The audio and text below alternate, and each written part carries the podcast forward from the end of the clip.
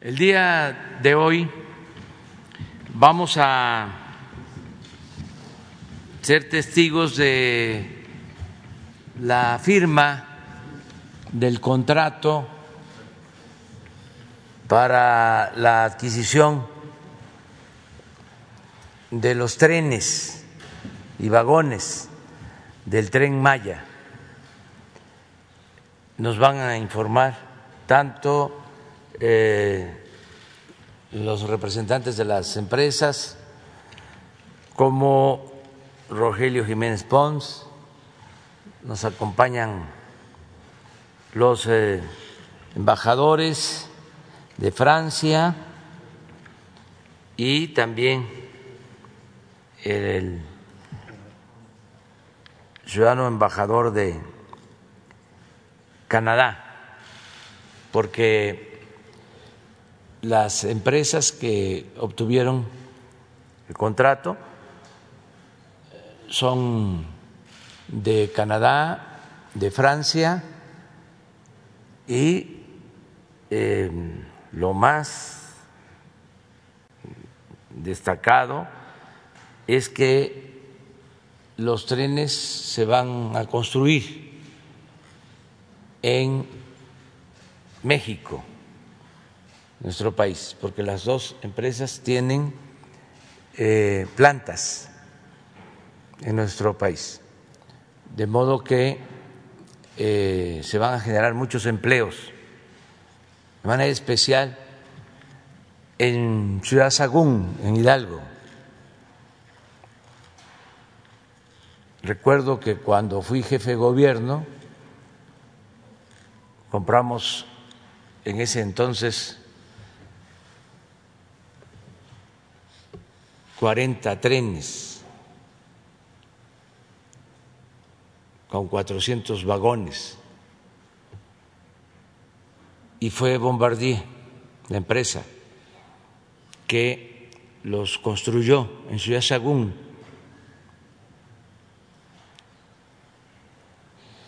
Y ahora, de nuevo, eh, me da mucho gusto el que eh, los trenes para el tren Maya se van a fabricar en Ciudad Sagún, en plantas en México, y esto va a significar crear empleos en nuestro país. Es una inversión de alrededor de 36 mil millones de pesos. Estamos muy contentos porque además son empresas serias, responsables, y estoy seguro que van a cumplir haciendo trenes de calidad, modernos, que eh, se va a cumplir con eh, el presupuesto estimado, que no van a haber ampliaciones y que se va a cumplir en el tiempo, que es todo un desafío, porque necesitamos tener los trenes para el 2023, empezar a tener los trenes en el 23, porque el tren Maya tiene que empezar a finales del 2023 las operaciones. Y ya no nos va a quedar eh, mucho tiempo para finales de septiembre del 24, que concluye mi periodo, si así lo dispone la ciencia, el creador y el pueblo, porque vamos, entre otras cosas, a un referéndum, a una consulta para la revocación del mandato el año próximo. Entonces, todo eso está de por medio, pero si las cosas salen bien, pues es hasta septiembre del 24. Entonces ya para entonces estaría en operación el tren Maya. Eso es lo que se va a informar el día de hoy y le damos eh, la palabra a Rogelio Jiménez Pons.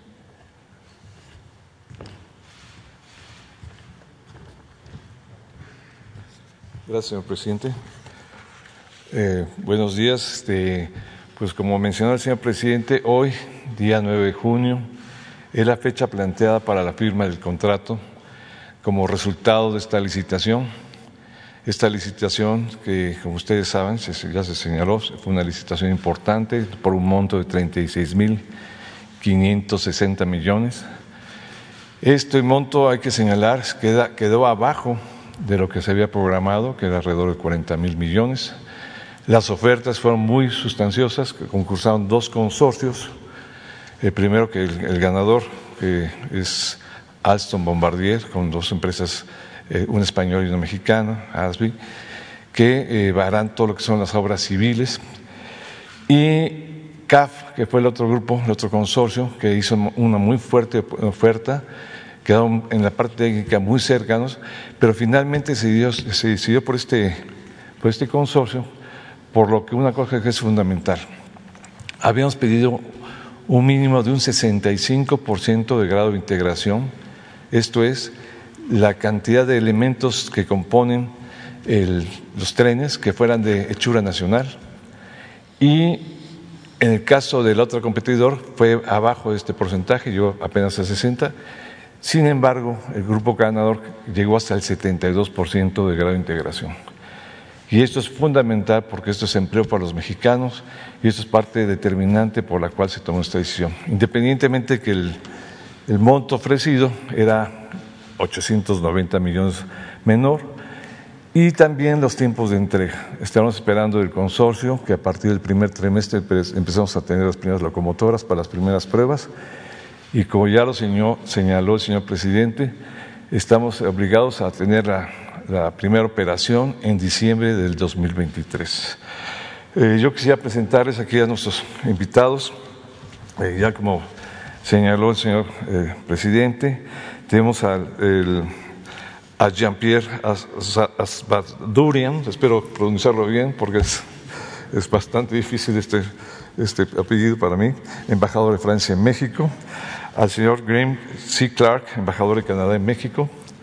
Eh, tenemos a Maite Ramos, que es la representante legal del consorcio, a Sandra Palacios, la directora comercial de Alstom Bombardier, y a Thierry Best, que, es, viene director comercial de Alstom, que nos vino desde Francia a visitarnos. Entonces, no sé si, señor presidente, si usted vea conveniente, pasemos primero el video. Sí. Pasemos el video que va un poco sobre lo que es la planta, sobre esta empresa, lo que tiene montado en, el estado de Hidalgo. Ciudad Sagún, en el estado de Hidalgo, es uno de los sitios más emblemáticos de construcción de ferrocarriles en México. Del año 1998 al 2015, aquí se han construido más de 2.000 locomotoras. También es uno de los sitios de construcción más grandes del país, con 464.515 metros cuadrados. El sitio de la ciudad Sagún cuenta con una escuela de soldadura. Tiene cinco talleres y seis aulas para formar futuros soldadores, que se desempeñarán en estas líneas de producción. El proceso de construcción inicia en los departamentos de ingeniería, diseño industrial y métodos, que definen los parámetros e instrucciones para el personal de producción. De ahí, el equipo de partes primarias comienza la fabricación de ensambles menores. El personal de producción, compuesto en su totalidad de mexicanos, es especialista en la fabricación de acero a carbono, acero inoxidable, aluminio y cobre. Los procesos especiales más utilizados son soldadura, enderezado, tratamiento superficial, pintura, pegado, torque, hawk bolting remachado y crimpado. El área de trucks produce las estructuras para las ruedas y posteriormente se fabrican bogies para cada carro. El Centro de Maquinados Especiales realiza una variedad de operaciones mecanizadas con alta precisión, alta calidad y alto acabado superficial. En las líneas 4 y 5 Los especialistas producen los ensambles más grandes como cabinas para trenes ligeros. El montaje final es cuando se completa el montaje eléctrico, así como grandes subconjuntos metálicos. Después, se realizan las pruebas estáticas y las pruebas dinámicas. El laboratorio de calidad calibra y prueba todos los equipos de medición que se utilizan en el sitio. El tren Maya está en manos de expertos. Y eh, para terminar esta presentación, le pediría a Maite Ramos, y a, eh, que viene acompañada de Sandra Palacios, eh, pediría a Maite que pasara a dirigirles unas palabras en nombre del consorcio ganador.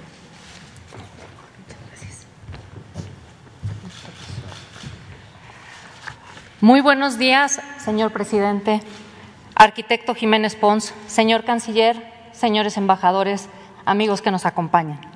Esta mañana quiero agradecer a nombre del consorcio conformado por Bombardier, Alstom, GAMI Ingeniería e Instalaciones, Construcciones Urales y Cupisa la confianza depositada por parte del Gobierno de México a través de Fonatur para la construcción de los primeros 42 trenes, los sistemas ferroviarios, talleres y cocheras que formarán parte de este gran proyecto, el Tren Maya.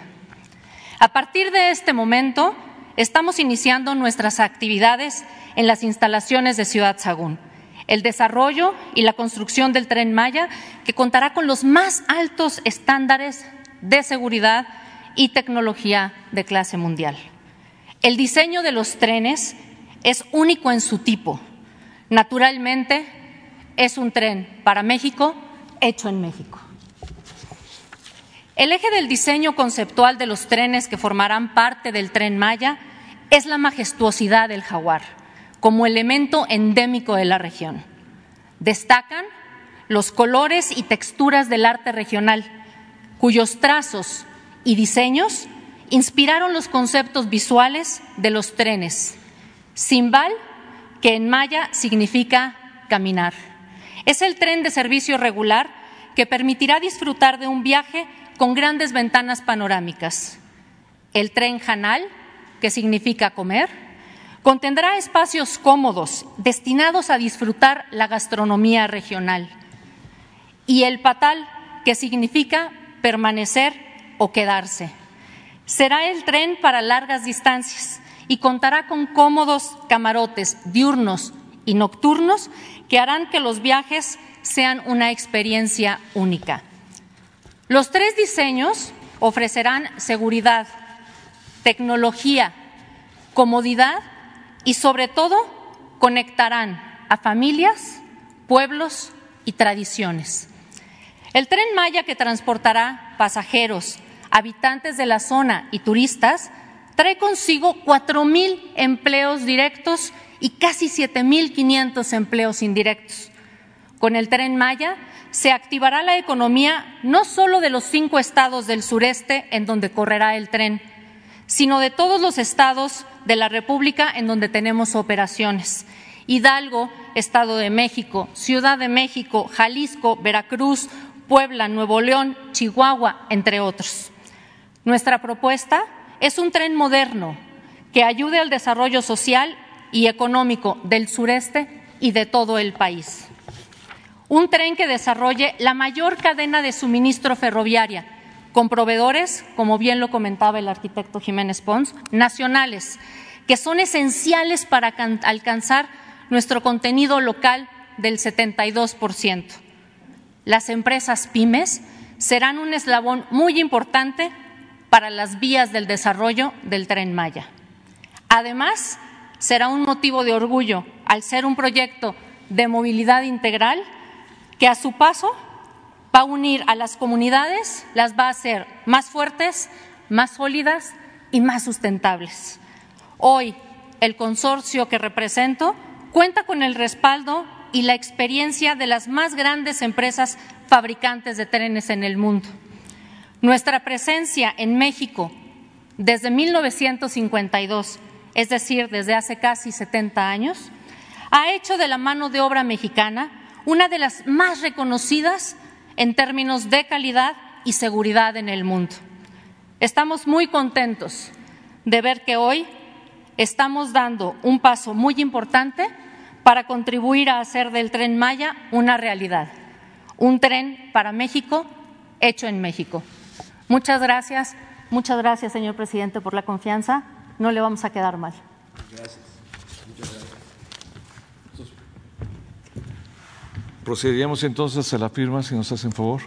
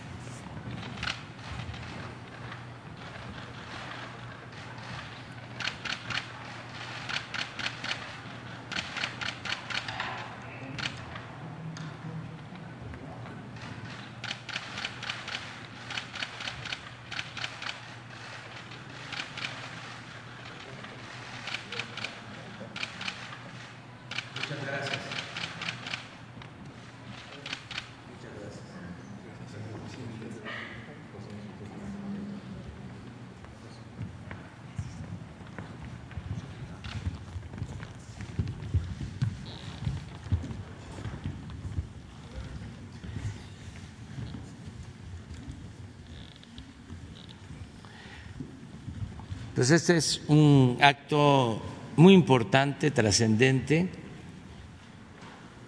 porque ya se van a obtener los trenes, como aquí se ha dicho, son de tres tipos, un tren para carga,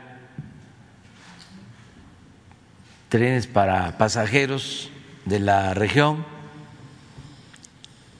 que se contempla se cobre un pasaje módico y un tren dedicado al turismo, porque no eh, hay que perder de vista que los mil kilómetros, mil quinientos kilómetros del tren Maya, de recorrido del tren Maya, comprenden toda la región eh, arqueológica, cultural, artística más importante del país y de México. Son las zonas arqueológicas, las antiguas ciudades mayas, que eh, no tienen eh, referencia, comparación con otras zonas arqueológicas en el mundo, con todo respeto. Acabamos de estar en Calakmul y es un paraíso porque es naturaleza, es trópico, es flora, es fauna nativa, pero abundante. Son kilómetros y kilómetros de monte alto, de selva. Eh, son pavos reales, venados, hueches o armadillos, tepescuinte, jaguares, guacamayas, toda la variedad de pájaros que pueda uno imaginar. Y una zona arqueológica bellísima. Yo he dicho que es como el Nueva York de los mayas. Te sube uno a la pirámide principal y está uno por encima de la copa, de las copas de los árboles más grandes de la selva.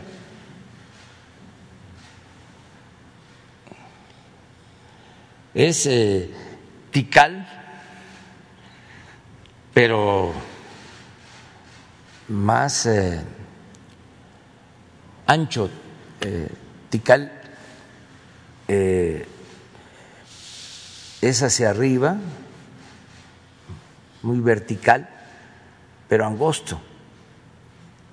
Esta pirámide es monumental porque es alta y amplia.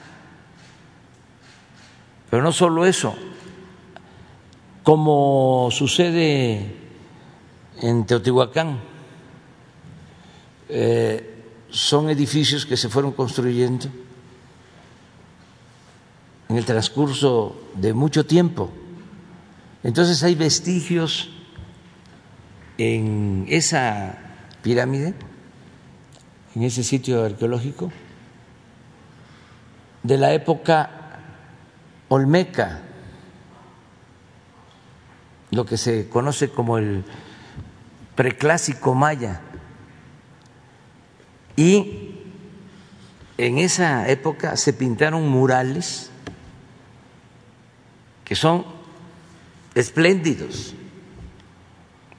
Hay pinturas de un mercado maya o mujeres muy conservado, bastante conservado, no mal reconstruido, que a veces este, no se hacen buenos trabajos. Pero este mural data de 400 años antes de Cristo, antes de nuestra era. Estamos hablando de 2.400 años en la selva, en la región maya. Bueno, todo eso es lo que van a poder este, disfrutar mexicanos y extranjeros. Nuestra grandeza cultural. Entonces no es nada más el tren,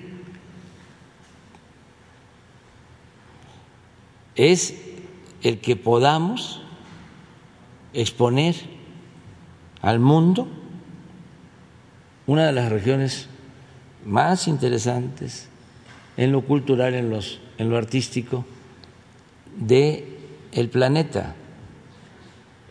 Entonces, por eso es un acto importante el decir, ya tenemos los trenes, ya vamos avanzando en los terraplenes, ya se compraron los rieles, ya están llegando los rieles. Las empresas que están a cargo de los tramos de construcción están avanzando.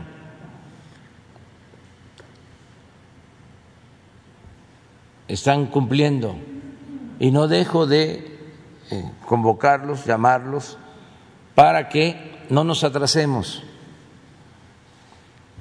sobre todo que aprovechemos lo que nos falta de temporada de seca, porque ya vienen las lluvias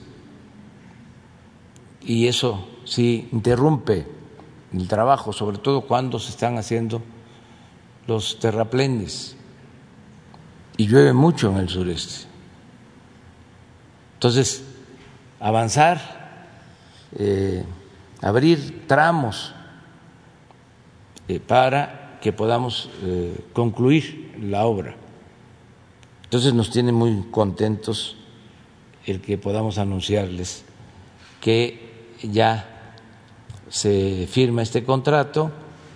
Hablaba de que son alrededor de 36 mil millones, van a generarse muchos empleos, no solo es eh, Tabasco, Chiapas, Campeche, Yucatán, Quintana Roo, sino como aquí se dijo, eh, se generan empleos en donde están las plantas. hablaba yo de la experiencia cuando se hicieron vagones del metro en Ciudad Sagún. Estaba eh, Ciudad Sagún eh, en el abandono en aquel entonces.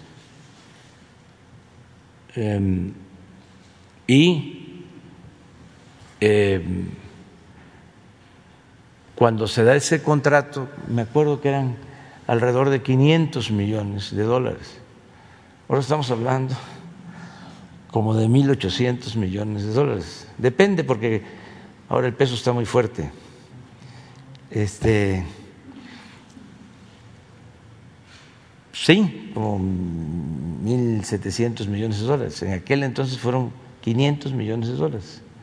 Entonces, esto pues es una derrama económica que va a generar empleos y mucho bienestar. Esa era la información que queríamos transmitirles. A ver, los dos, y luego tú, cuatro. Y luego tú. Buen día, señor presidente. Carlos Guzmán de Aba Noticias. Pues es muy importante este tema eh, todo medio de comunicación, toda carretera trae progreso, aunque algunos digan que no. Por principio de cuentas, eh, sí me gustaría que nos precisara un poco el tema de este conjunto que se va a buscar hacer. Está por aquí el señor Jiménez Pons. Eh, ya se está capacitando a la gente que va a dar el recorrido turístico a los extranjeros, cuántos van a ser. En el caso del tema de de los trenes, la cuestión ecológica que alegaban muchos si se contempla la tecnología ecológica de que no haya mucho ruido. Usted hablaba mucho del tema de los animales, de la flora que hay ahí, y la fauna también. Eh, regularmente los trenes ya modernos son poco ruidosos o no ruidosos. Eh, y en el eh, tercer tema sí me gustaría que alguien de Alstom, bueno, nos pasaban por ahí los nombres de las personas que están aquí con usted, que nos precisara estos dos temas y también en el tema de la construcción del tipo de trenes, cómo va a ser, ya lo mostraba en algunos videos hace algunas semanas, por favor, señor presidente. Sí, respondes. Bueno, eh, sí, eh, entre los planteamientos que me hace, las preguntas, por ejemplo, la, hay que ver los trenes en la parte ambiental, desde una vista que su contribución a la cuestión ambiental que es muy importante. Eh, eh, la diferencia entre una línea de ferrocarril con una carretera es que las líneas de ferrocarril contaminan, se dice, hasta 100 veces menos.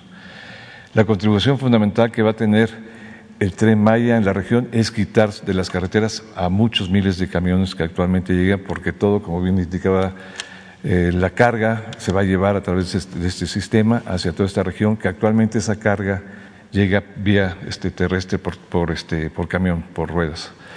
Eh, por otro lado, eh, hay un programa muy intenso de pasos de fauna. Eh, actualmente hay pérdidas muy fuertes de animales por las, los cruces. Pasa, faltaron muchos pasos de fauna. hay un programa bastante intensivo de creación de pasos de fauna que son diseñados por especialistas tenemos aquí, eh, por ejemplo, la Asociación de Protectores de Jaguares, la Alianza de Protectores de Jaguares, tiene bajo su cargo la supervisión de todos estos pasos de fauna, a definir dónde deben pasar, dónde deben estar los, estos elementos.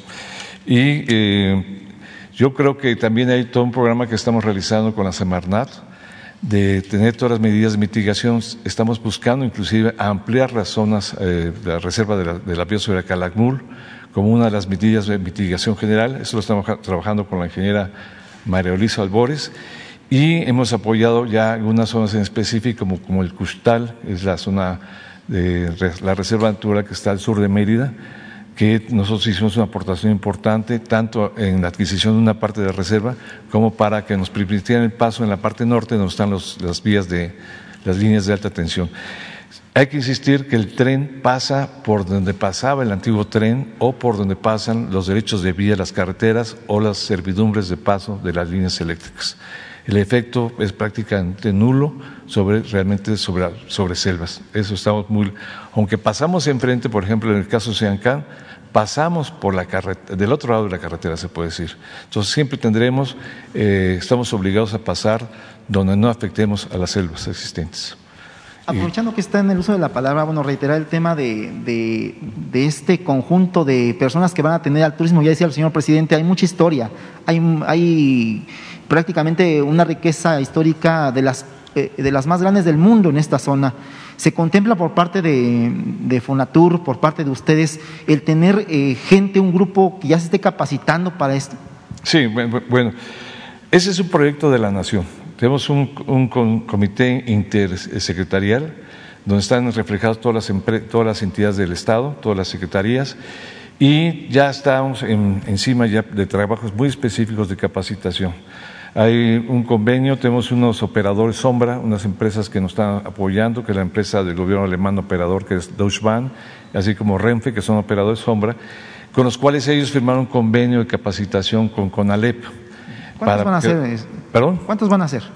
Eh, ¿Los convenios? No, las personas que van a... No sé, exactamente, pero es un programa amplio porque se tiene que estructurar sobre todas las necesidades que va a haber de operación futura. Entonces el operador Sombra nos dicta más o menos los lineamientos, con Alep empezó ya a hacer una serie de programas, tenemos convenios con universidades que ya están creando la carrera de, ingeniero eh, ferrocarrilero, ingeniero especialista en vías férreas, hay todo un planteamiento en la parte de eh, arqueología que es muy importante. Eh, se puede decir que el, impulso actual, lo que ha significado la presencia de una gran cantidad de arqueólogos en los trabajos de, protección y rescate arqueológico es fundamental. Con decirles que tan solo en el tramo 3, que es uno de los tramos más pequeños de 157 kilómetros, eh, se han encontrado más de 5.000 hallazgos y todos se han este, preservado. Eso también ha sido muy importante porque este acompañamiento que nos hace el Instituto Nacional de Antropología e Historia, pues evidentemente estamos en un territorio sumamente rico. Eh, hemos este, descubierto cosas a través del sistema de, detección LIDAR, que es este sistema de rayos láser que va detectando ahora sí los relieves de la, selva abajo de lo que son las copas de los árboles se han descubierto hallazgos mucho, muy importantes que no se tienen en cuenta. Entonces, sí hay todo un trabajo de intensidad, de intenso, la capacitación se tiene que dar, ya este, la Secretaría de Turismo va, está tomando ya cartas en el asunto. Creo que hay una movilización en todas las esferas del gobierno para que el proyecto sea lo más integral posible. Hay muchos programas, por ejemplo, el programa agroalimentario, porque la carga también va a tener un efecto en, los sectores este, agroalimentarios que son fundamentales en la región. Hay una sustitución, por ejemplo, en el caso de crear centros logísticos para la distribución de combustibles que actualmente llegan a la península prácticamente todos por, por carretera. En fin, hay muchas cosas que se están implementando a lo largo de, este proceso y en los próximos meses se incrementarán los programas de capacitación en distintos aspectos. Y en el caso de la tecnología de los trenes, si nos puede hablar alguien de las empresas, eh, ¿qué tecnología es? Eh, en el caso de China hay incluso hasta unos de levitación, pero en el caso de la tecnología que se va a ocupar en esos trenes, ¿cuál sería, este señor? Buenos días. Son trenes diseñados para México. Eh, la tecnología en la parte de señalización son sistemas RTMS que incluyen además sistemas de telecomunicaciones, sistemas TETRA, sistemas de seguridad. Son trenes muy seguros que pueden alcanzar entre 160 y hasta 200 kilómetros eh, por hora. Eh, tienen todo un tema de protección, cumplen con todas las normas para temas de colisión, para cualquier, evitar cualquier tipo de accidente eh, y si lo hubiera para proteger en todo momento a los pasajeros. Con los sistemas no lo, no lo debería de haber. Y el diseño es un diseño hecho y pensado para México, con los más altos estándares de calidad y obviamente con toda la tecnología eh, del consorcio de ambas empresas. Algo muy importante es que el tren es un tren que incluye la tecnología tanto en la parte del tren como en señalización de ambas empresas, tanto de Alstom como de Bombardier, en todo momento buscando privilegiar los elementos de construcción en el país. Gracias. A ver si, ¿por qué no ponen de nuevo el video? Porque es, em, se decidió también eh, que estos trenes puedan ser eh, movidos eh, por energía eléctrica, no solo por diésel,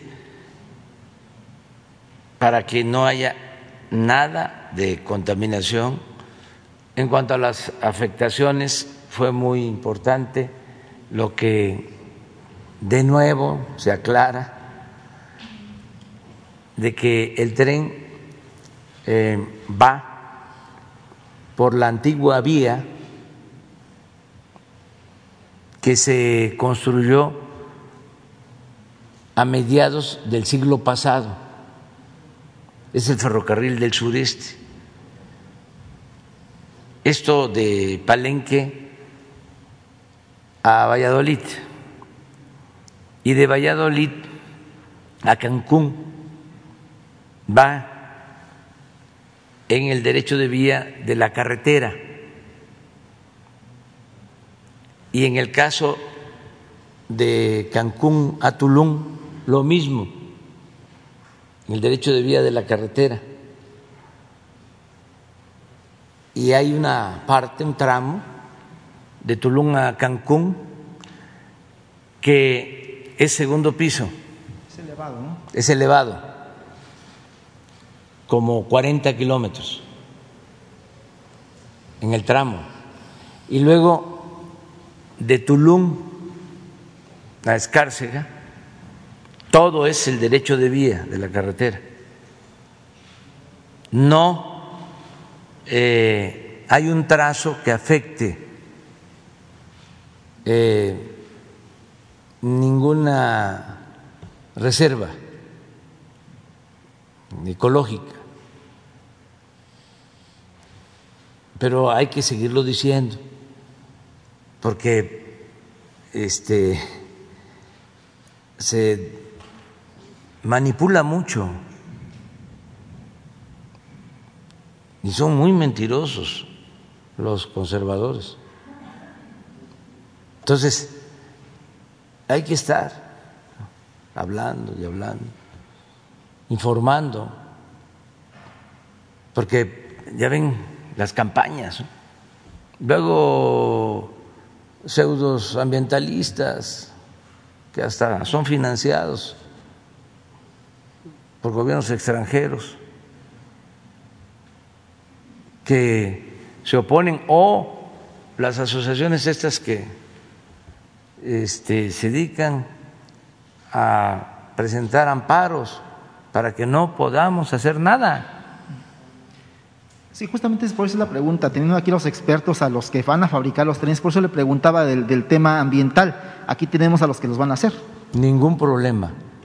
Al contrario, este es protección, es ampliar las reservas. Estamos sembrando millones de árboles por toda la ruta del tren Maya estamos sembrando alrededor de 100 mil hectáreas de árboles. Acuérdense que se está aplicando en México el programa de reforestación más importante del mundo, el Sembrando Vida. Hay más de 400 mil campesinos sembradores cultivando un millón de hectáreas con árboles frutales, maderables. Es una inversión de 1.300 millones de dólares al año. Es mucho más que la inversión de los trenes, porque estamos hablando aquí de 1.600 millones de dólares o 1.800 millones de dólares pero en dos años. Y el Sembrando Vida es una inversión de 1.300 millones de dólares por año. ¿Cuándo en la historia de México un gobierno había destinado tantos recursos para la reforestación y la protección del medio ambiente.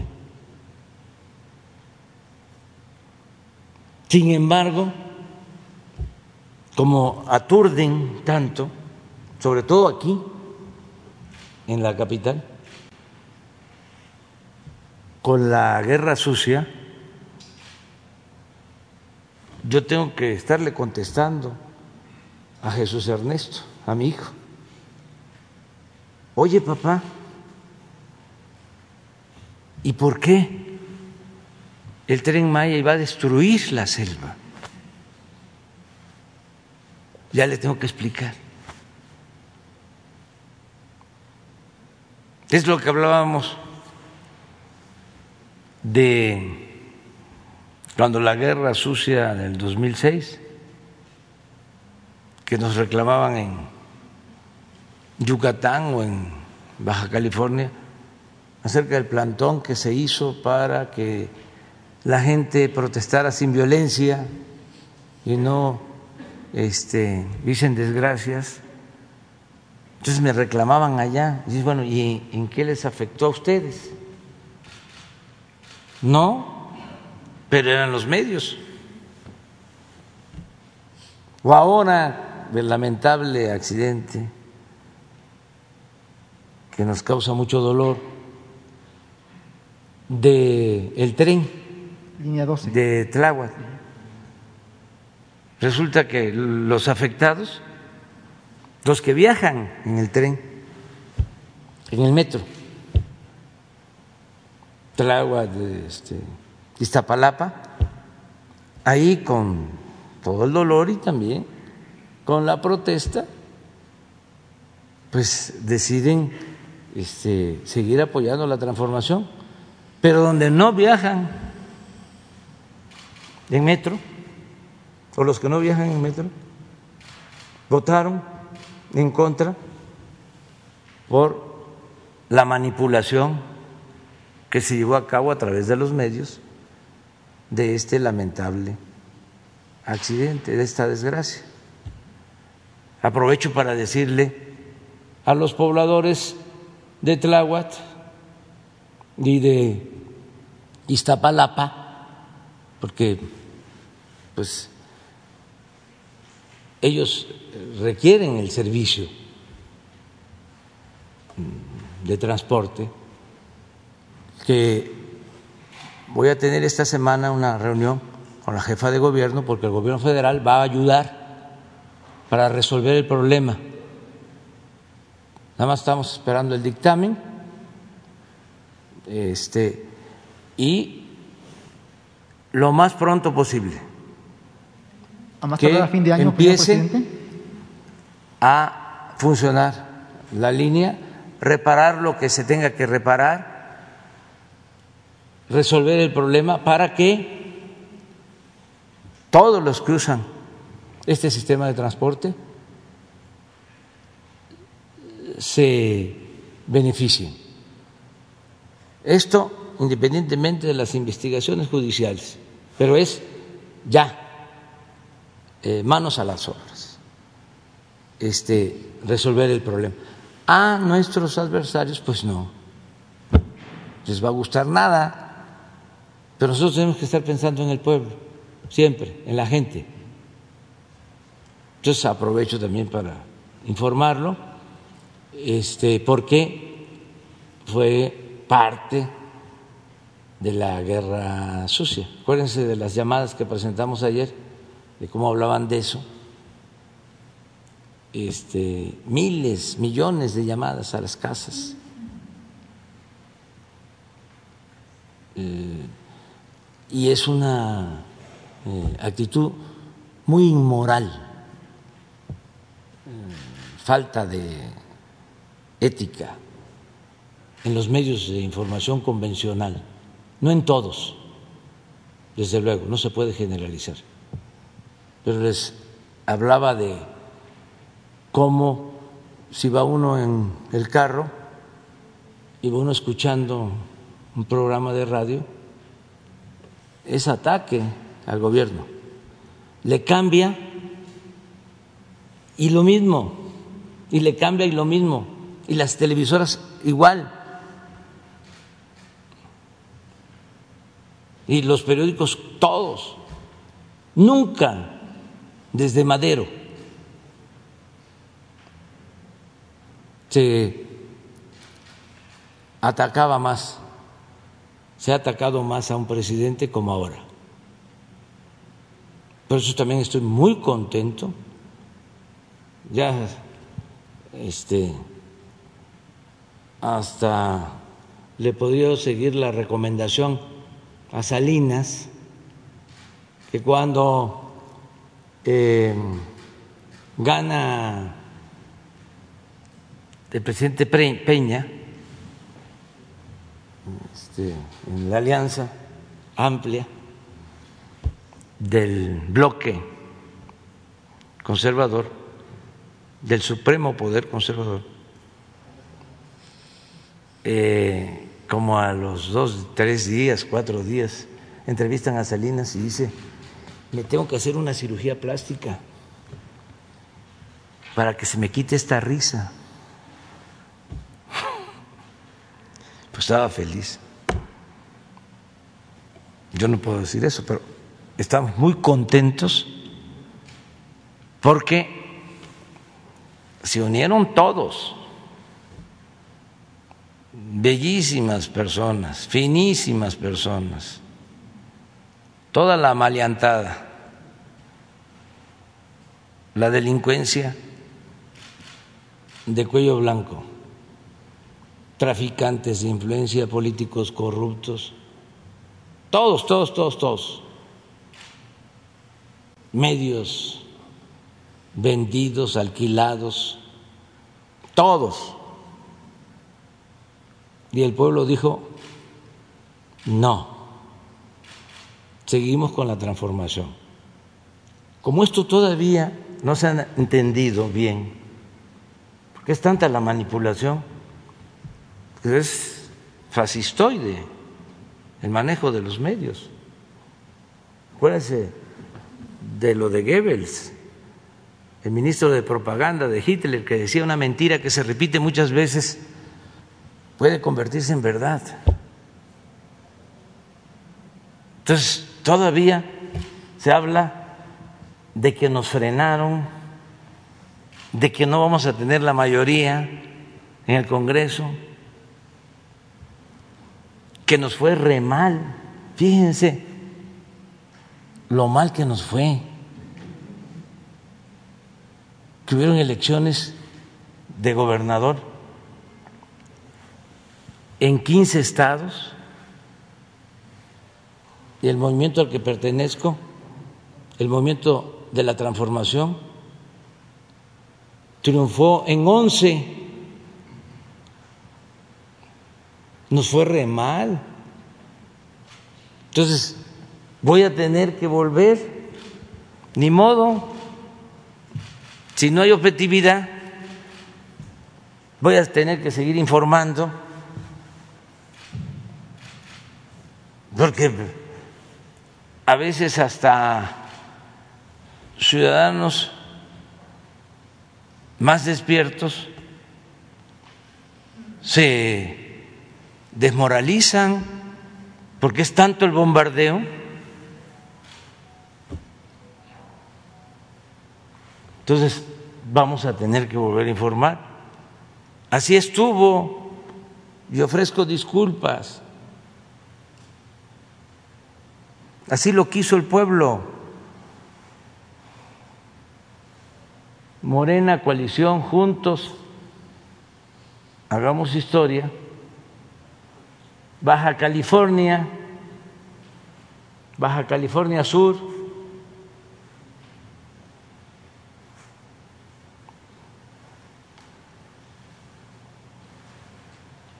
Sonora, Sinaloa, Nayarit, Colima,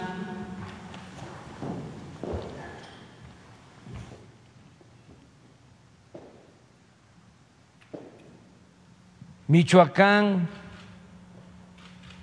del Pacífico. Le voy a pedir permiso a Ricardo Anaya para que yo me tome una nada más, una caguama Pacífico.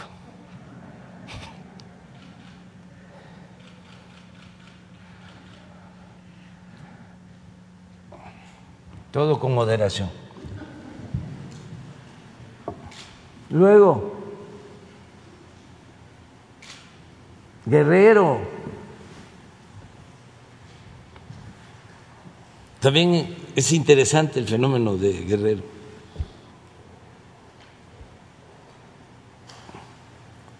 Toda una campaña en contra de Félix Salgado, sin pruebas, echada a andar por el conservadurismo. Muchos hombres, mujeres confundidos,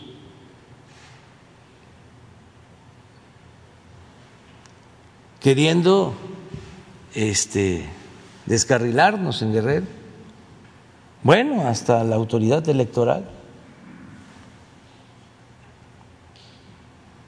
Y la opinión de los guerrerenses es otra, pero estoy seguro que esa campaña sí impactó aquí, en la Ciudad de México, en las clases medias, porque aquí se recibe pues todo el bombardeo. O sea, es este hasta para pedir la protección de la Comisión Nacional de Derechos Humanos.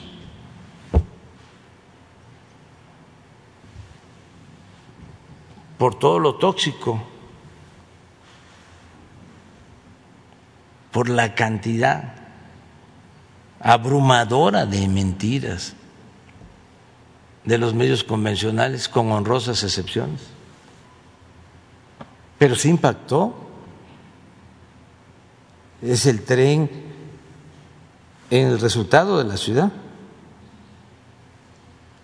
Lo de Guerrero seguramente lo del tren Maya, la supuesta destrucción de la selva, etcétera, etcétera. Porque aquí están todos los medios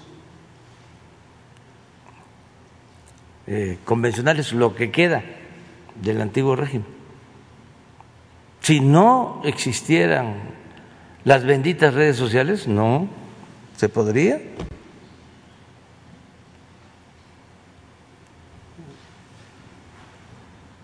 Luego, Tlaxcala, Zacatecas, bueno, 11. 11 de 15. 11 de 15.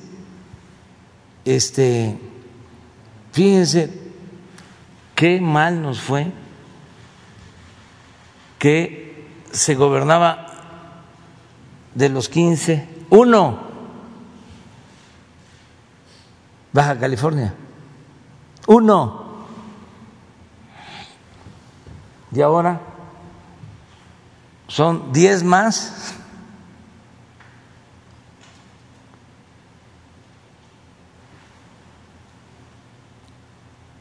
San Luis Potosí, el verde, PAN y la coalición, en el caso de PRI-PAN, Chihuahua. ¿Se acuerdan de el enfrentamiento político del PRI y del PAN en Chihuahua, cuando Barrios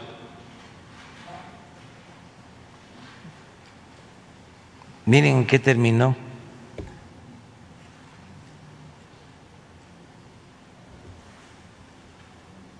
Luego, eh, solo Querétaro, PAN. Pero en total, dos. Y Movimiento Ciudadano en Nuevo León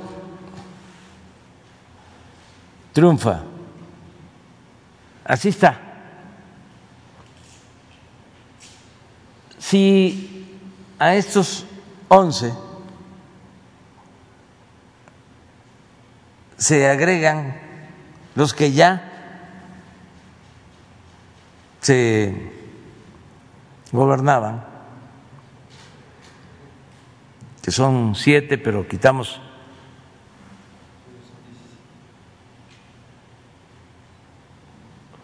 Baja California, quedan así 17. Y hay que recordar que son 32 entidades. Entonces son 17.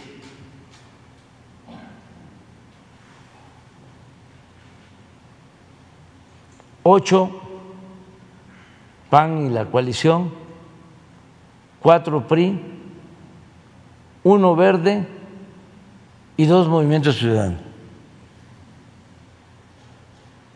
Ahora vamos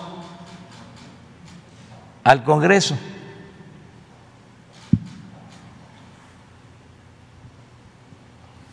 Lo mismo. En 20 años no había logrado un partido en el gobierno en una elección intermedia en 20 años una mayoría así.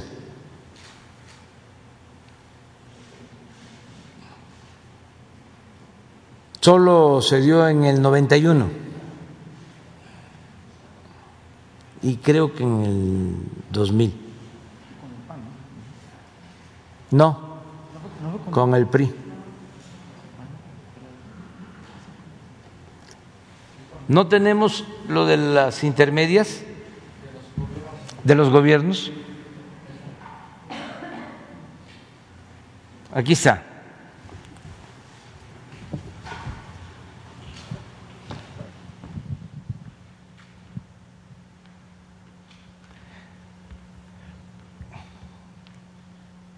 Esa es la elección del 1994. Y esta es la intermedia, Concedillo.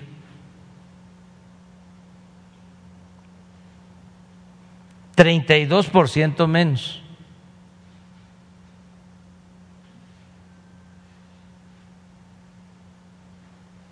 Este es con Fox. 14 millones y la intermedia 9 millones, 34% menos.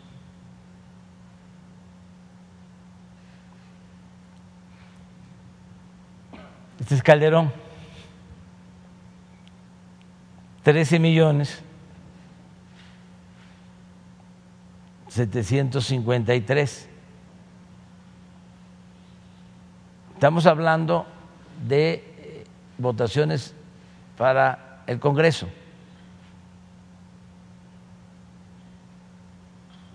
¿2009? 9 millones 679, menos 29.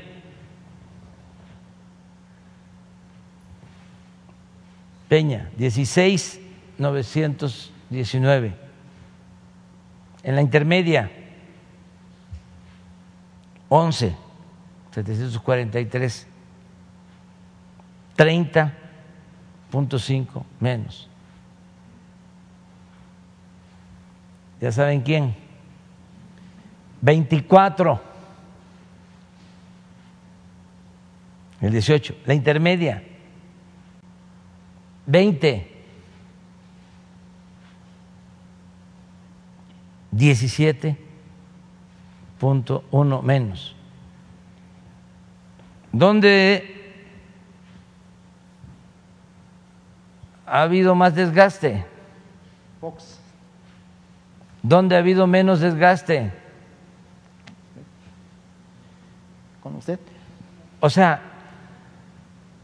ahora vamos al número de legisladores.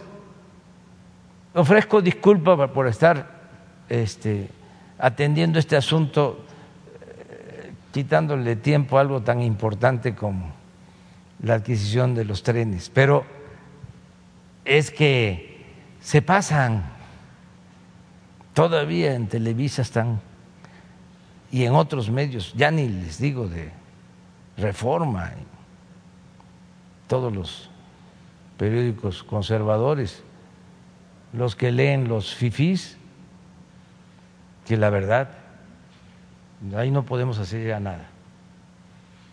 Ya es, sigan su camino y son libres. Son libres. Y la libertad por encima de todo. Pero miren, esto es lo que sucedió.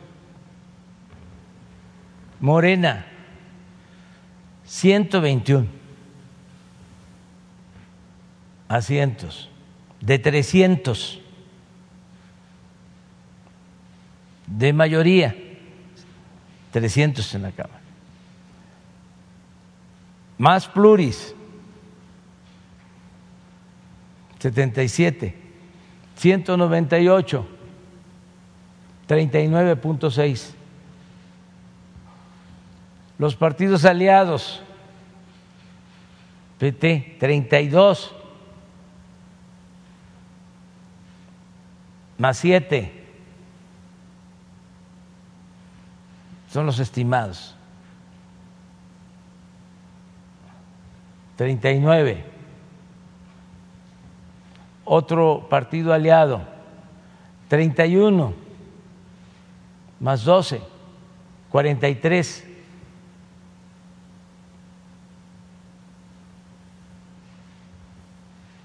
Con esto se tiene mayoría simple, le dicen mayoría absoluta, pero con esto que está hasta aquí, ni siquiera es Morena, PT y la mitad del verde. 51. ¿Qué se logra con el 51% en la Cámara? Que se apruebe el presupuesto, que es la facultad más importante porque es facultad exclusiva de la Cámara de Diputados la aprobación del presupuesto. ¿Qué es lo que más nos importa? ¿Se quedaron con las ganas sus opositores? La aprobación del presupuesto. ¿Por qué? Porque es el instrumento que se tiene para impulsar el desarrollo Entonces, no querían los conservadores que lográramos esto. Porque tampoco lo lograban en las pasadas legislaturas. ¿Y qué se creó? El sistema de moches para que aprobaran el presupuesto había que darles dinero a los legisladores de los llamados partidos de oposición. Entonces, el presupuesto ya no era un instrumento para el desarrollo y para el bienestar del pueblo, sino era un instrumento para cooptar y obtener reformas, como quedó de manifiesto en la aprobación de la llamada reforma energética, que sobornaron a legisladores. Y esto dicho por el anterior director de Pemex, que está como testigo protegido de la Fiscalía General de la República. Entonces, imagínense lo que nos evita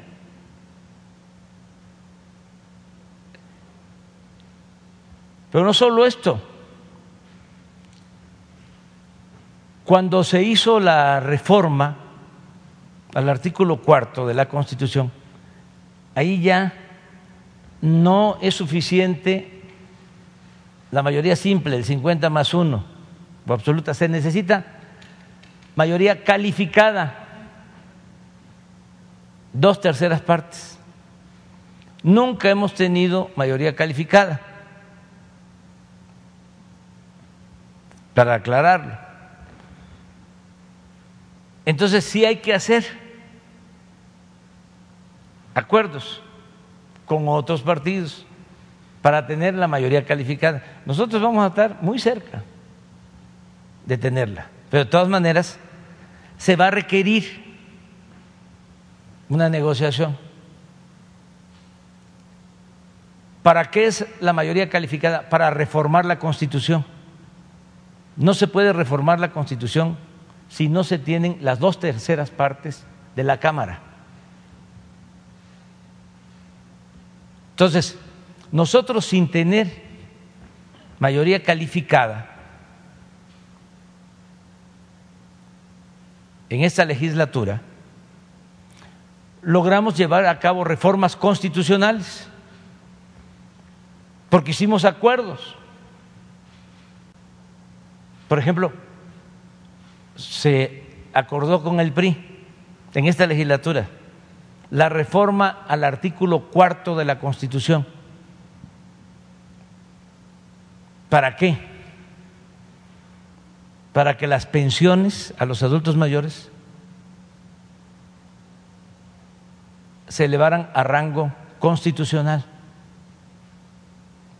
¿Saben ustedes quiénes se opusieron? Ellos,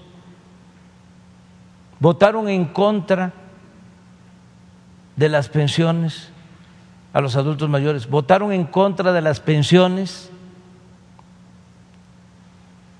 a niñas y niños pobres con discapacidad, votaron en contra de las becas para estudiantes de familias pobres, votaron en contra de que la atención médica y los medicamentos fueran gratuitos. Entonces, ¿qué era lo que querían? Que estos dominaran con estos aliados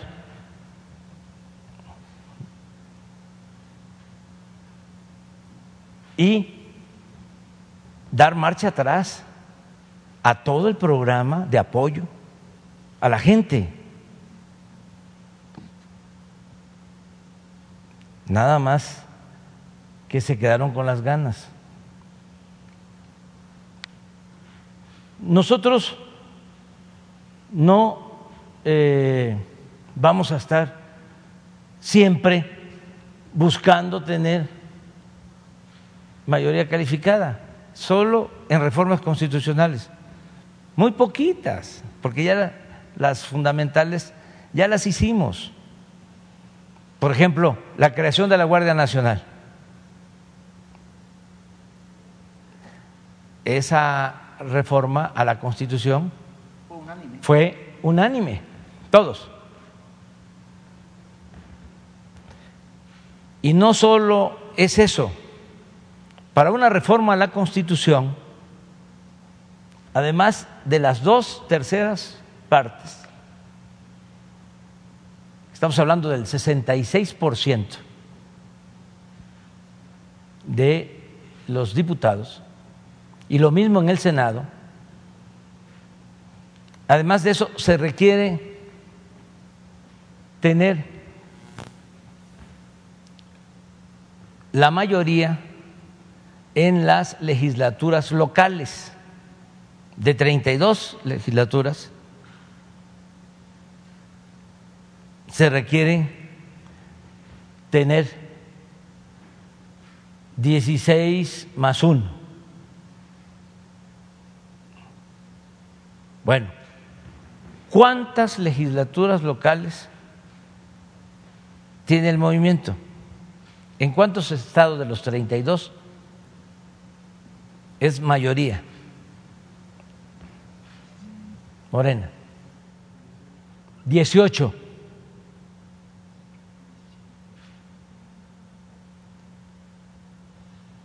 Esa es la explicación que de nuevo vuelvo a hacer. Y también decirles que acepto el desafío por lo que a mí corresponde para atender más la ciudad y atender más a los pobres de la ciudad, porque faltó más trabajo y más eh, información. Eh, fue mucho el bombardeo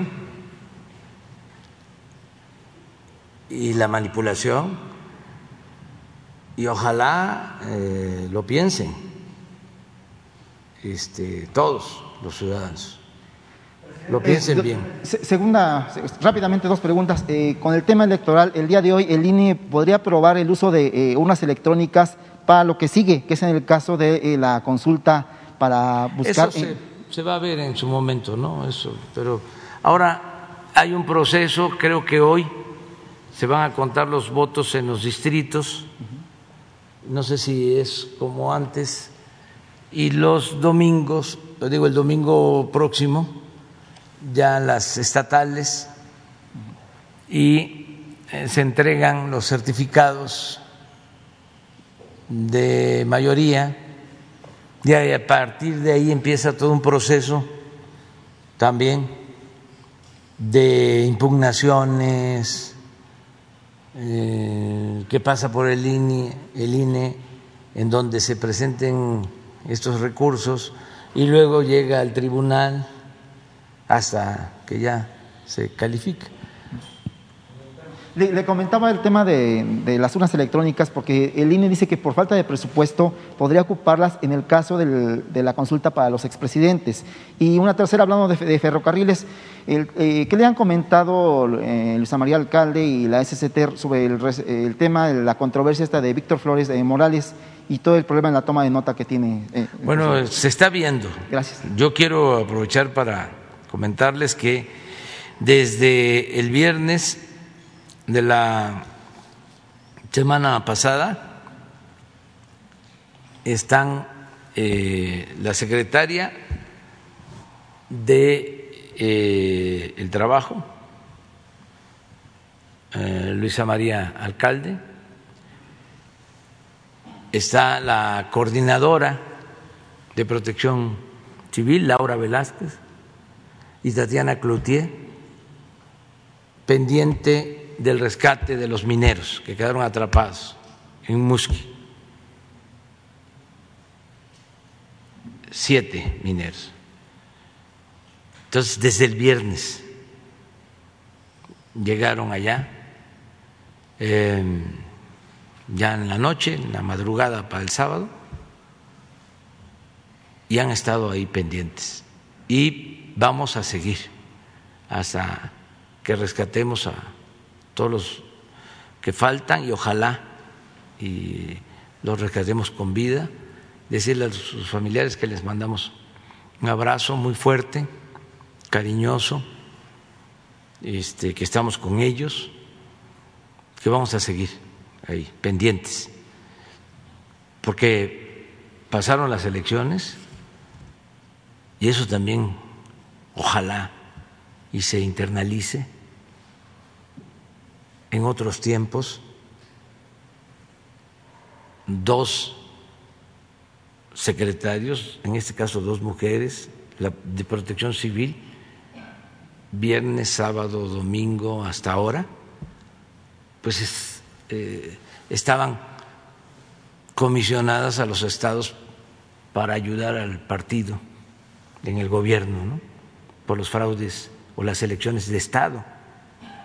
Ahora estas secretarias, todo el pasado fin de semana, el día de la elección, ahí, en la mina, rescatando a los trabajadores con sus familias. Entonces sí somos eh, diferentes, sí somos distintos.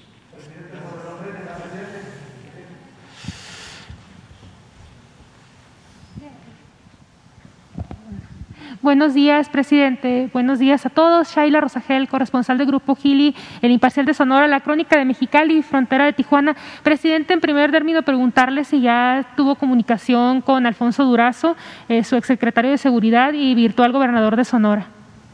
Me dejó un recado este, que viene en estos días y que quisiera platicar conmigo. Eh, me da mucho gusto que él por voluntad del pueblo, haya triunfado en Sonora. Eh, lo voy a, recibir, nos vamos a encontrar seguramente cuando esté aquí. Y felicidades a todos, a todos los sonorenses, porque independientemente de por quién votaron, eh, la gente participó. Y lo fundamental es resolver nuestras diferencias de manera pacífica.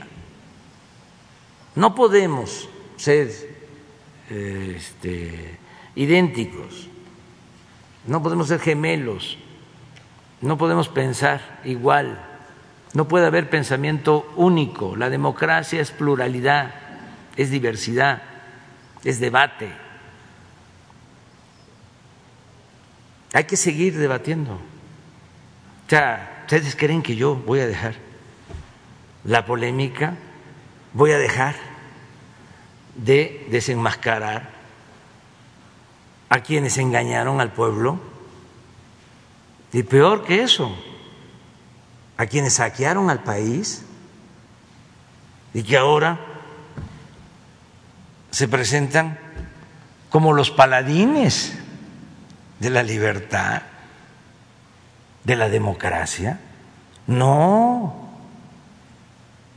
Como presidente, yo tengo la obligación de informar, de orientar, de concientizar al pueblo.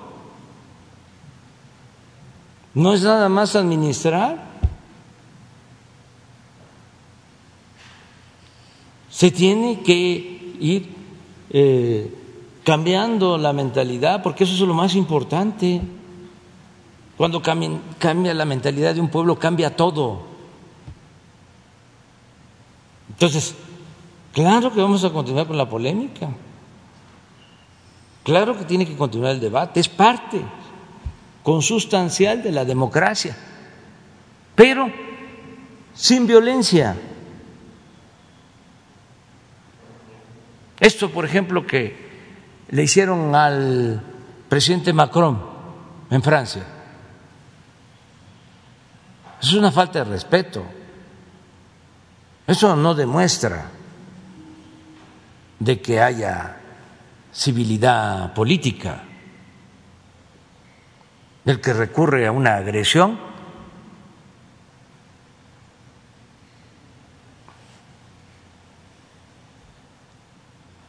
se exhibe como cobarde. Hay que optar siempre por la no violencia. Entonces, yo celebro que en Sonora y en todos lados la gente participó y votaron por el partido que les eh, dictaba su conciencia, por el partido que querían, como se hizo aquí en la Ciudad de México, como se hizo en todos lados. Pero eso es lo mejor de todo, no es quién gana. Aquí yo tengo que hablar de esto porque estaba de por medio el proyecto de nación. Imagínense. Además, por eso se agruparon. ¿Ustedes creen que se agruparon para ganar gobernaturas? Eso no les importó. No les interesaba. Se agruparon porque querían, lo decían además, quitarnos la mayoría en la Cámara de Diputados. ¿Para qué? Para continuar con el programa de beneficio a las minorías, para seguir con la corrupción, para seguir saqueando, para que no se le diera nada al pueblo, porque el pueblo está pobre, porque es flojo, porque no trabaja, porque esa es la mentalidad de los conservadores de antes y de ahora, no han cambiado. ¿Cómo está repartiéndole dinero a los jóvenes? ¿Qué es eso? Estarle entregando becas a los niños.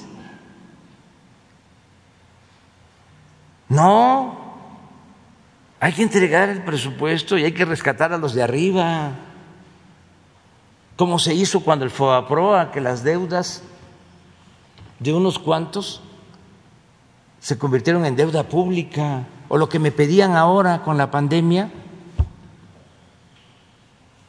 que nos endeudáramos para rescatar a las grandes corporaciones, o que yo declarara una tregua en el pago de impuestos para las grandes corporaciones. Pero eso no es populismo, eso no es paternalismo, eso es fomento, es rescate. Entonces, para eso querían tener de nuevo, o como cuando ellos estaban en el periodo neoliberal, el Congreso. Y para los moches le daban a cada legislador 20 millones de pesos. Y era como un tianguis. En Hacienda le autorizaban 20 millones a cada legislador y ese legislador iba con un presidente municipal, con un gobernador y le decía, tengo estos 20 millones para que haga las banquetas, para que hagas una unidad deportiva porque eran tres ramos, banquetas, calles, deporte y cultura. Se lo repartían. ¿Qué tiene que ver el Poder Legislativo con construir obras? Nada. Pues fue la forma que encontraron de cooptar a los legisladores. Entonces, aquí te traigo estos 20 millones, aunque fuese un legislador de Campeche, venía con un eh, delegado en la Ciudad de México, no importaba, no era ni siquiera el presupuesto para el distrito, era para usarlo en cualquier parte. Nada más que se le tenía que dar un moche por los 20 millones. 10%, 20%. O si no, decía el legislador, que juntaban. Era un tianguis. Decía, no me des nada, yo te propongo la empresa. Y ya. Entonces, eso nunca más. Por eso, mis felicitaciones a la gente. Porque dijeron, no, ya basta la corrupción, el saqueo. Gracias, presidente. También preguntarle, antes de la elección usted comentó que tenía previsto eh, hacer una gira a Sonora, entonces preguntarle cuándo sería esta gira, qué temas vería, con, quién, con quién eh, se reuniría y si esta gira cuando vaya a Sonora va a estar también eh, junto con la gira que anunció para Baja California, para la inauguración de, del hospital del, del IMSS. Sí, este, voy a ir en un mes porque tengo este fin de semana gira a la Costa Chica de Guerrero y a Oaxaca. Mm, voy a evaluar programas sociales. De todas maneras, con mucho cuidado por la pandemia, no van a ser este, mítines, em, pero sí vamos a evaluar en la costa chica de Guerrero. Voy a empezar en Acapulco hasta Pinotepa, los límites de Guerrero con Oaxaca, luego Puerto Escondido, luego vamos a ver el camino Puerto Escondido Oaxaca que está construyendo, que es un camino muy importante. Ese camino nos va a este, ayudar mucho porque se van a cortar distancias. Vamos a, a poder llegar de Oaxaca a la costa a Puerto Escondido, que es una zona muy bella, en dos horas, dos horas y media, que ahora se hacen siete horas. Entonces estamos haciendo esa, esa carretera, voy a la supervisión y voy también a supervisar la de Oaxaca al Istmo. Em, luego tengo que ir a Veracruz y a Zacatecas. Voy a Veracruz porque vamos a resolver un problema de una carretera también que está interrumpida, faltan dos kilómetros, ya está terminado todo, para comunicar desde Jalapa hasta Tampico, cerca de Tampico, por una supercarretera pero no hay la conexión porque hay un conflicto en un pueblo por estos dos kilómetros y voy a hablar con la gente para este que se llegue a un acuerdo. Entonces quedé ir y luego voy eh, a Zacatecas porque es el aniversario del fallecimiento de Ramón López Velarde entonces voy a estar en Jerez, en su tierra. Creo que es el sábado, 19.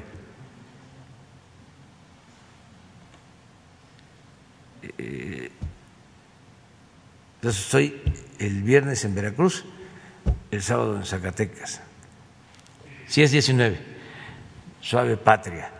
Y la semana siguiente voy de nuevo al sureste, al tren Maya. Y la que sigue voy a Sonora y a Baja California. ¿Qué, temas vería en Sonora y con quiénes se bueno, Vamos a la, inauguración del hospital de San Quintín, que tengo ese compromiso, eh, una escuela eh, de jóvenes de Tijuana, que también quiero pasar a ver, eh, y voy a eh, estar en, voy a entrar por San Luis Río Colorado, por toda la frontera norte, Nogales, a bajar a, Hermosillo.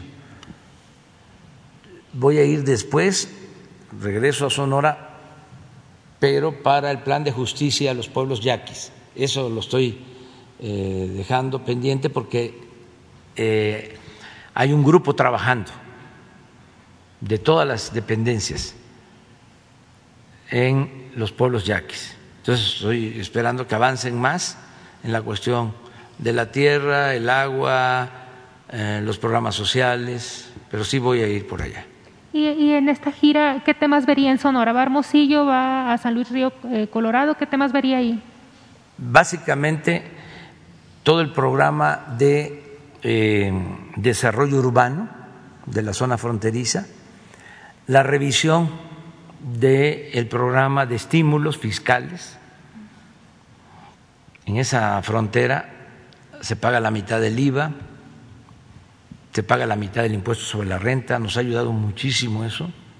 Ayer que estaba yo hablando con unos eh, funcionarios del gobierno de Tijuana, digo de Baja California, me decían que llevan eh, ya casi un año a pesar de la pandemia, eh, colocados en el primer lugar en la generación de empleos y que atribuyen, entre otras cosas, en Baja California, el incremento en la creación de empleos, aún con la pandemia,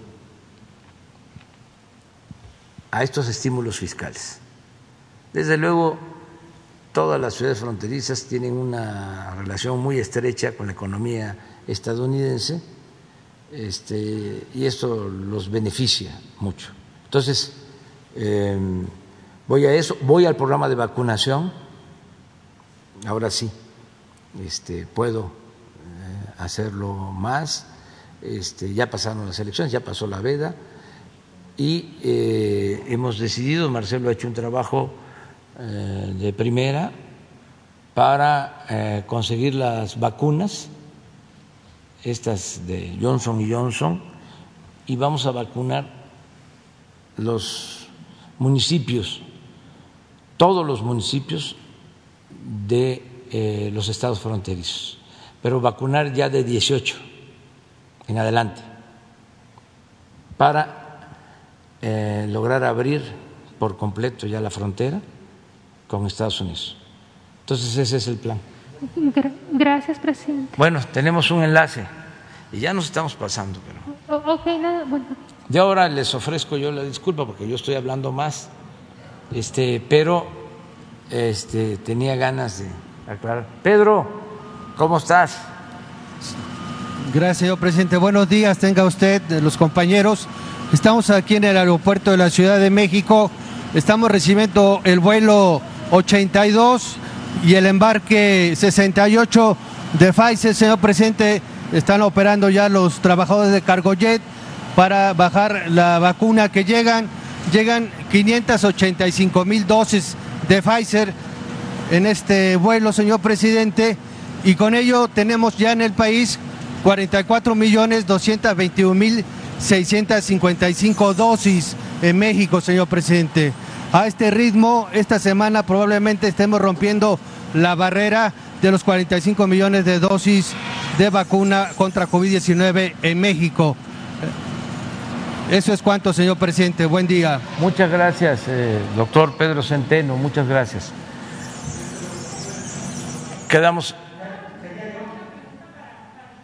Sí sea, ya se tocó lo de la reapertura eh, de la frontera, ahorita que hablaba de la importancia de la economía ahí en la frontera, con la vicepresidenta Kamala Harris. ¿En qué quedaron y si ya hay una fecha? Sí, sí se tocó. El presidente López Obrador se lo hizo notar en la conversación como una de las principales preocupaciones de México. Eh, la visita, como usted sabe, eh, en buena medida responde a un planteamiento que hizo el presidente de la República para el tema de impulsar el desarrollo y que la gente no tenga que emigrar por razones de pobreza, sino que sea una opción. Entonces vemos positivo que ese planteamiento haya conducido a esta primera visita a Guatemala y a México. Bueno, una vez dicho esto, en la reunión bilateral el presidente de la República le comentó que el impacto en la frontera había sido ya muy grande, llevamos ya más de un año así, que México va a destinar las vacunas para la vacunación en estas ciudades. Eh, la que tiene la población mayor es Tijuana, pero de ahí son 39 municipios los que se van a vacunar, la población en los 39 municipios, así se lo explicó el presidente. Y eh, la respuesta de la vicepresidenta fue que ayer mismo se iba a integrar un equipo para empezar a trabajar cómo va a ser el proceso de, digamos, reapertura de actividades, porque no estamos pensando que de un día a otro decidan que ya no va a haber ninguna restricción, sino que va a tener diferentes modalidades y probablemente se va a hacer diferentes ritmos por cada una de las ciudades. Eso nos lo dijo ayer. Entonces ya anunciaron que se formó ese grupo de trabajo. Eh, ¿Qué tiene de positivo? Bueno, pues es obvio que es una respuesta al planteamiento que se está haciendo por parte de México, pero también nos parece muy positivo porque la Casa Blanca está participando directamente. Entonces les vamos a estar informando los avances. Esto fue ayer en la tarde y ya se instaló. Ya nos dijeron que ya se instaló ese grupo por parte de ellos, ahora por parte de nosotros. El día 14 viene el titular, el secretario, que eh, está a cargo de esa área en particular, que es el señor Mallorquez. Viene el 14, va a estar con nosotros el día 15 de junio y uno de los temas principalísimos va a ser ese que ha sido una insistencia de México durante todo este tiempo. Eh, estimamos que las vacunas Johnson y Johnson estarán llegando a México el fin de semana por razones de todas las disposiciones regulatorias que tienen un objetivo que es preservar la seguridad de las vacunas. Entonces, eso es lo que le puedo informar sobre ese particular.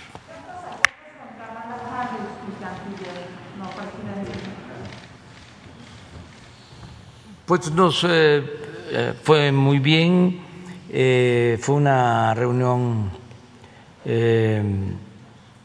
muy benéfica para los dos pueblos, las dos naciones, agradable, este, muy buena reunión. Es fortalecer nuestras relaciones con Estados Unidos, con Canadá, para desarrollar eh, el tratado económico comercial otros eh, temas que tienen que ver con la migración hay coincidencias plenas fue muy buena reunión eh, con la vicepresidenta Kamala Harris em, fue tan buena que le dije presidente, este, me camuqué. Ya ven que dicen mis adversarios que ya estoy chocheando. A lo mejor en eso tienen un poco de razón. Este, no soy infalible. ¿eh? Este, eh, pero fue muy buena reunión. Eh, muy respetuosa, muy inteligente, muy amiga de México, la vicepresidenta. Eh, y los acuerdos bastante buenos. Lo que se firmó va a significar cooperación para el desarrollo, no solo con México, sino también con los países hermanos de eh, Centroamérica. Y lo de las vacunas y la posibilidad de abrir lo más pronto posible la frontera por completo, porque nunca ha estado cerrada eh, del todo pero sí fue muy buena, muy buena reunión. Yo quiero pues este agradecerle su visita, agradecerle al presidente Biden. Se lo dije a la vicepresidenta que nos ayudaba mucho el que eh, la vicepresidenta, con el nivel que tiene, fuese la encargada el presidente Biden le haya encomendado la relación con México, sobre todo en el tema migratorio, porque eso ayuda mucho eh, a resolver los eh, problemas. Entonces fue muy buena, muy buena em, reunión y agradable porque platicamos. Eh, se rompió el protocolo, el ceremonial, em, recorrimos em, todo el palacio,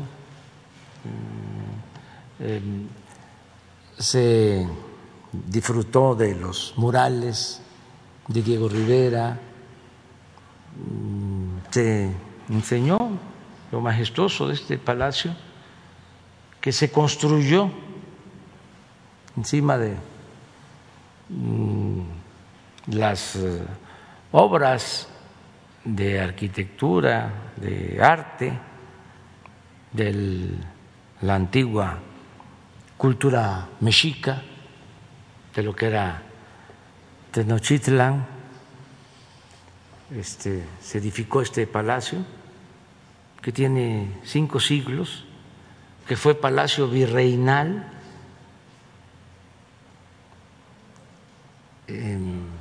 con toda una historia, dos veces quemado por el pueblo en el periodo de la colonia, reconstruido, luego tomado por los invasores estadounidenses, izaron aquí la bandera de Estados Unidos, una gran ofensa, cuando nos quitaron más de la mitad de nuestro territorio, 1847, 1848. Imagínense, en Palacio Nacional izada la bandera estadounidense. Luego fue, fue Palacio Imperial, porque aquí estuvo Maximiliano, Carlota. Hay piezas de esa época, jarrones, lámparas de la época del imperio. Pero aquí también despachó, murió el presidente más grande de México, Benito Juárez García. Aquí trabajó y vivía y aquí murió, en este palacio. Fuimos a, ver todo, eh, le mostré dónde detuvieron al apóstol de nuestra democracia, Francisco y Madero. Hay todavía en un mueble un balazo de cuando la detención, de cómo lo tuvieron preso cinco días y de aquí lo sacaron y lo asesinaron cobardemente con golpe de Estado. Le mostré la silla presidencial que ya no es la misma, pero le platiqué de cómo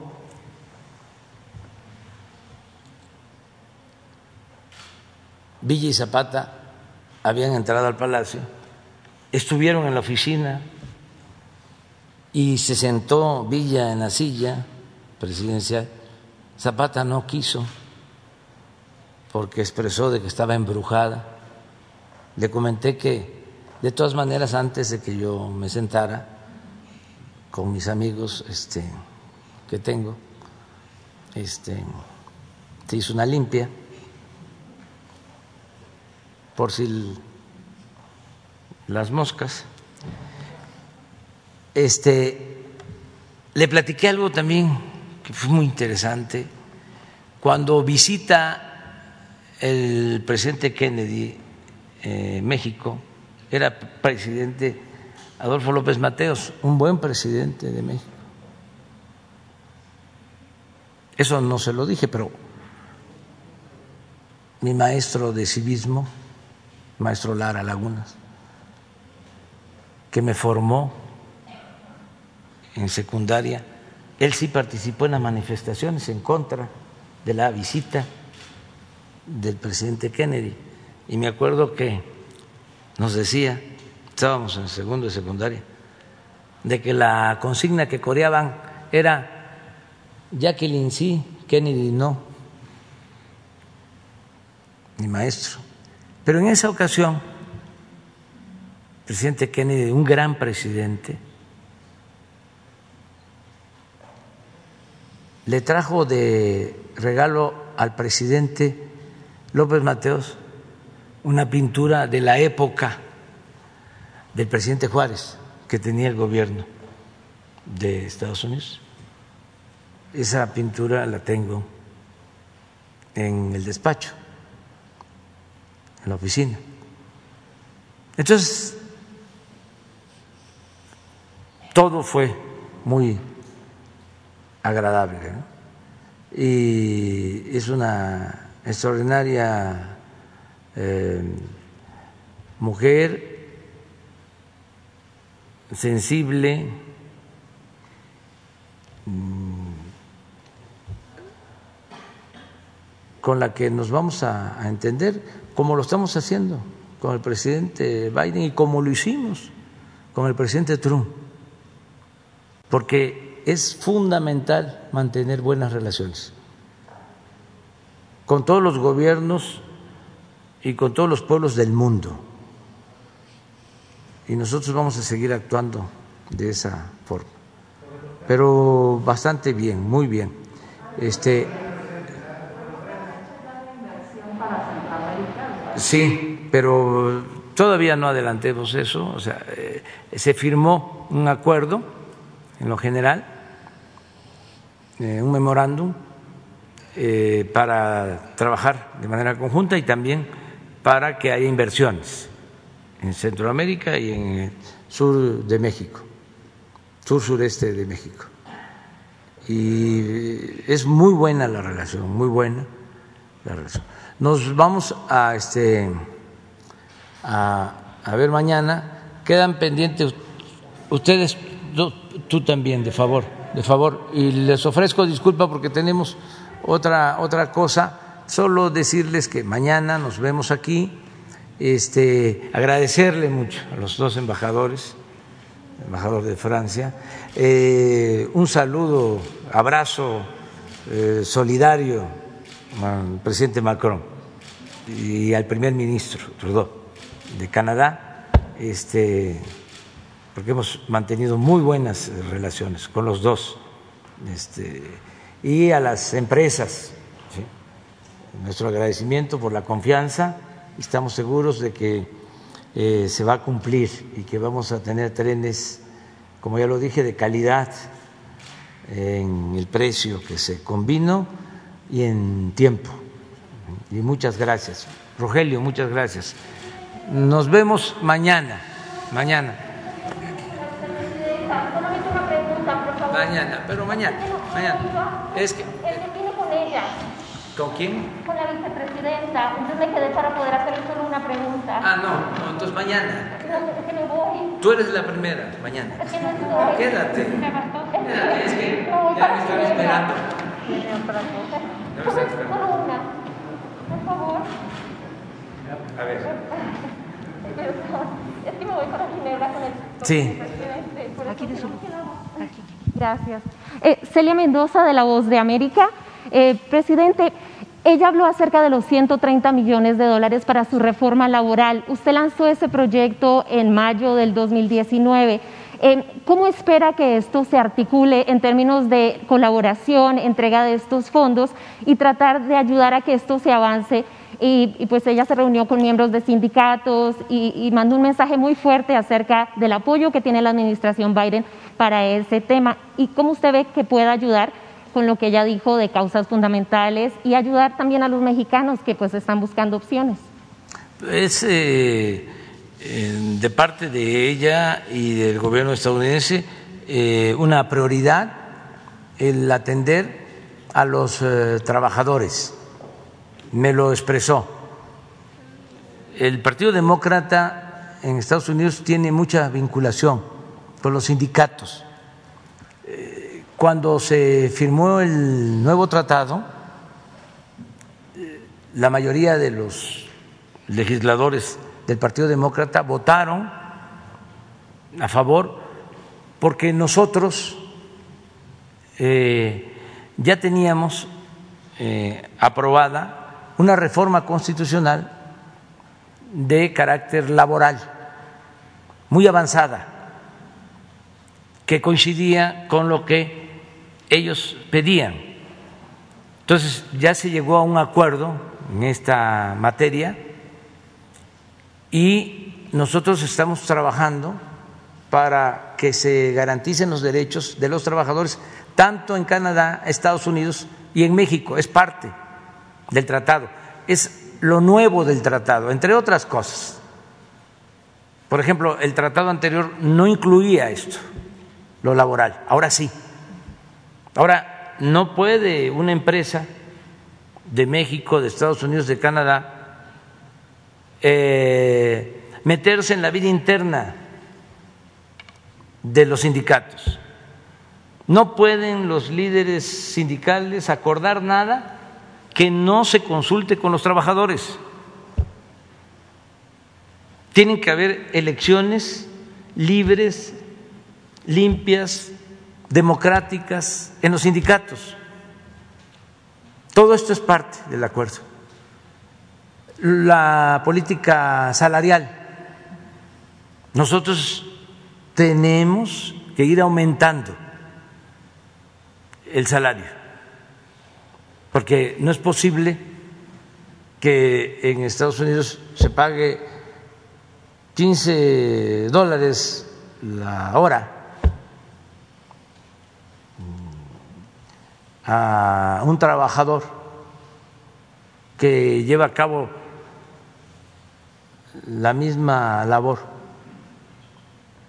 en Estados Unidos que en México, allá 15 dólares la hora y aquí 15 dólares el día. Estamos hablando de eh, la industria automotriz, por ejemplo. Entonces, son muchas las diferencias. Entonces, ¿cómo buscamos que vayan mejorando los eh, salarios, las prestaciones? Esto convenido por los tres gobiernos. Eh, en eso hay eh, mucha afinidad y por eso hablo de que fue un buen encuentro, muy buen encuentro y va a seguir la cooperación.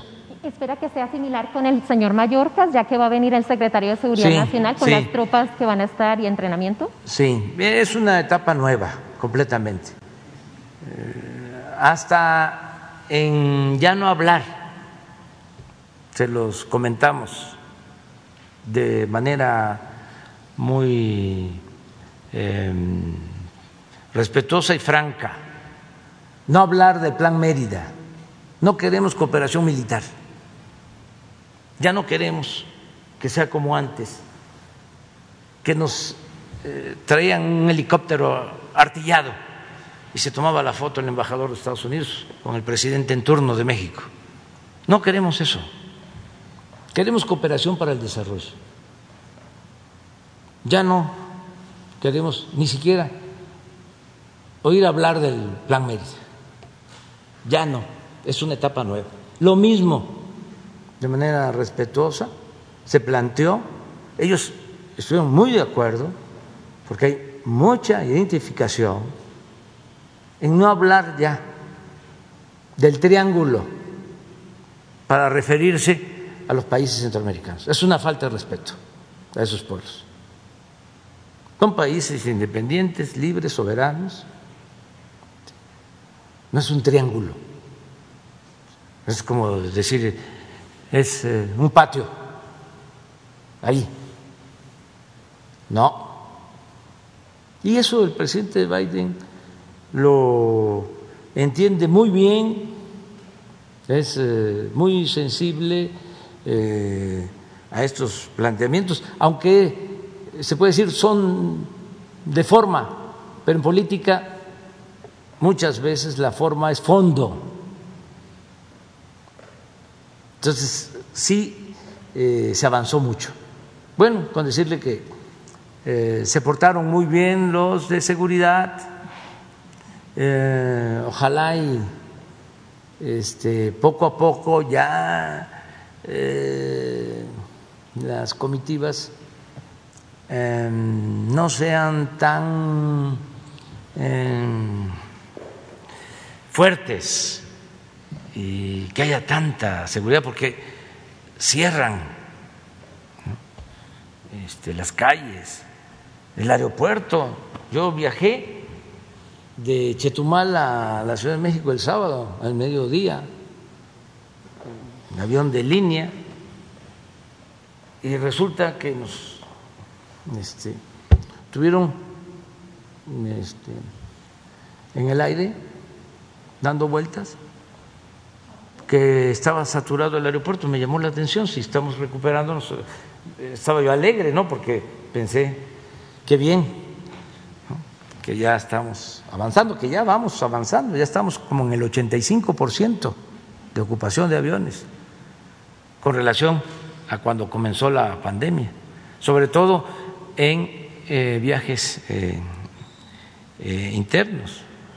Pero no, era que llegaban unos aviones porque venía la vicepresidenta. Entonces, eso no. Pero ya estando aquí, los de seguridad se portaron muy bien, los de protocolo, que les agradezco mucho, porque nos pasamos media hora, estábamos muy a gustos. Tuvo dos reuniones, parece que se fueron de la bilateral, 40 minutos, era una hora la bilateral, pero tuvieron, eh, según dijo los reportes de la, Casa Blanca que usted tuvo, eh, un tiempo se salieron del protocolo 30 minutos y como 40 minutos después los dos solos. Así fue. ¿Y qué se dijeron ahí? ¿Fue el comentario? Ah, platicamos mucho, mucho, mucho, mucho. Bueno, ya. Gracias, gracias. Le agradezco.